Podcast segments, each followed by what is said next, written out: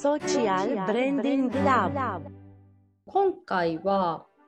ナチュラルコスメブランドのラッシュがあのダイバーシティだったりインクルージョンの観点から商品名を一部変更しますっていうあのお知らせを出したっていう件についてお話ししたいと思います。はい、はい、とこれが2020年10月に出されたあの PR タイムスのリリースなんですけどなんかあのいろんなねラッシュってすごいあの私も買ったことあるんですけど結構ユニークな名前の商品がいっぱいあるんですけどその中でも例えば乙女の戦士をコスメの戦士にしたりとか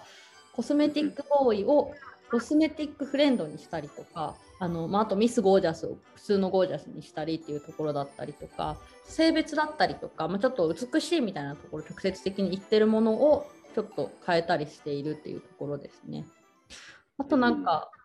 この中でもなんかパパの足っていうこれなんか私買ったことあるんですけど すごい名前のものは公募により決定予定ってなってるのでもしかしたらそろそろ決まるのかな。なんかインスタとかツイッターで募集していたみたいですが。アクニャン買ったことあります？ラッシュ。ありますね。それこそなんかマーメイドみたいなやつがあった気がしてて、うんうんうんうん。それとかを買った気がして、なんか人魚かなんかが入ってるんですよね、名前あの中に。るみたい。ありますよね。ね。それもやっぱ今こうやって名前変えましたっていう記事を見たらあ確かにそういう配慮必要だなと思ったんですけど、うんお店で見る限りは人魚って言われたらもうやっぱ勝手にこうプラスにうんうんうん。捉えてしまってる部分があって、美しさとかなんか水を弾く感じというか。うんうんうんうん。確かになんかだま騙されてるとは言わないのかもしれないけど言葉ってすごい重要だなと思いました。確かに。このラッシュに限らず結構そのポエミーなというかうん、ポエムチックな商品名って多い気がしてて結構女性商材に多いのかな？結構最近洋服ワンピースとかに夜中に着たいワンピースみたいな。なんか結構うん。そういうちょっとあの詩っぽいネーミングのものとかって多い気がしててなんかそういうところも配慮されてるのかなっていう。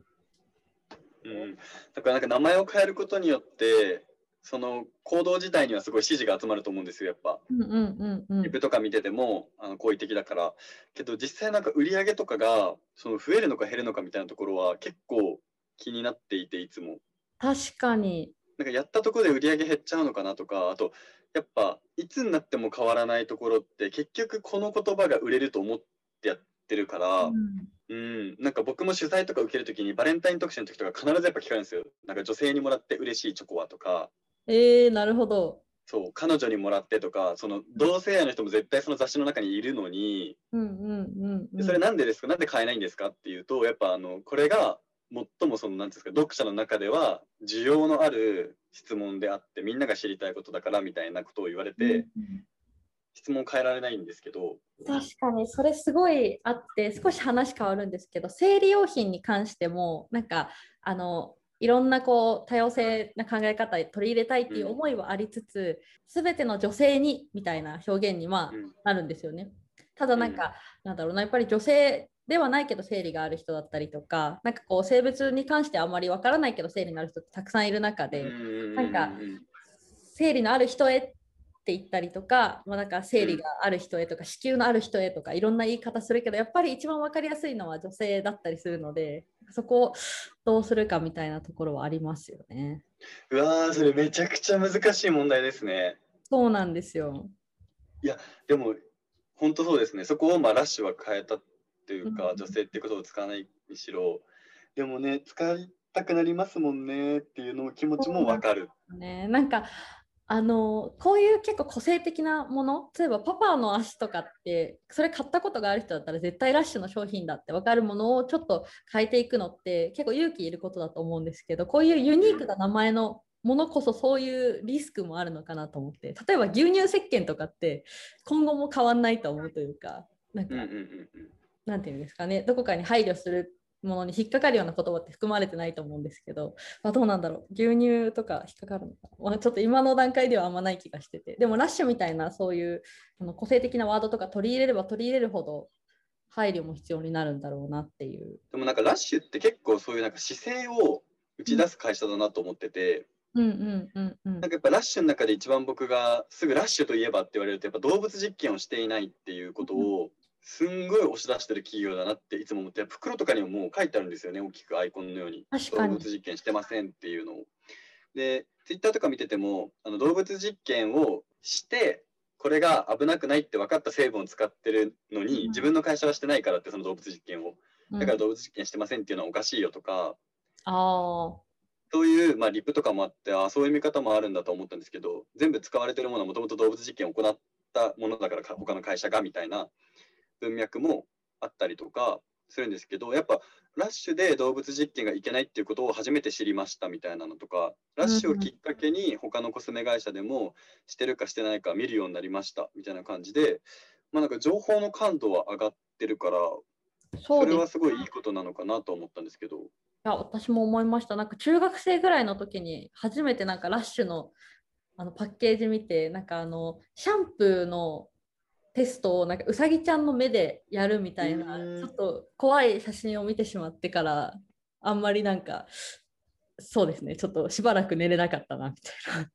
のうん。があったりっていう。さっきあのアクニャンがうん。そうあのラッシュって結構そういう動物実験も含めて医師とか姿勢出してるっていう話あったんですけどなんかあの、先日3月17日ですかね結構同性婚のあの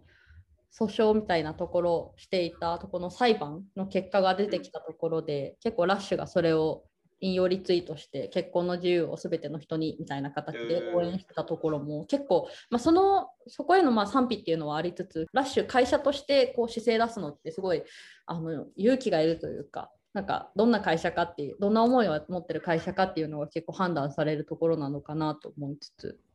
うん、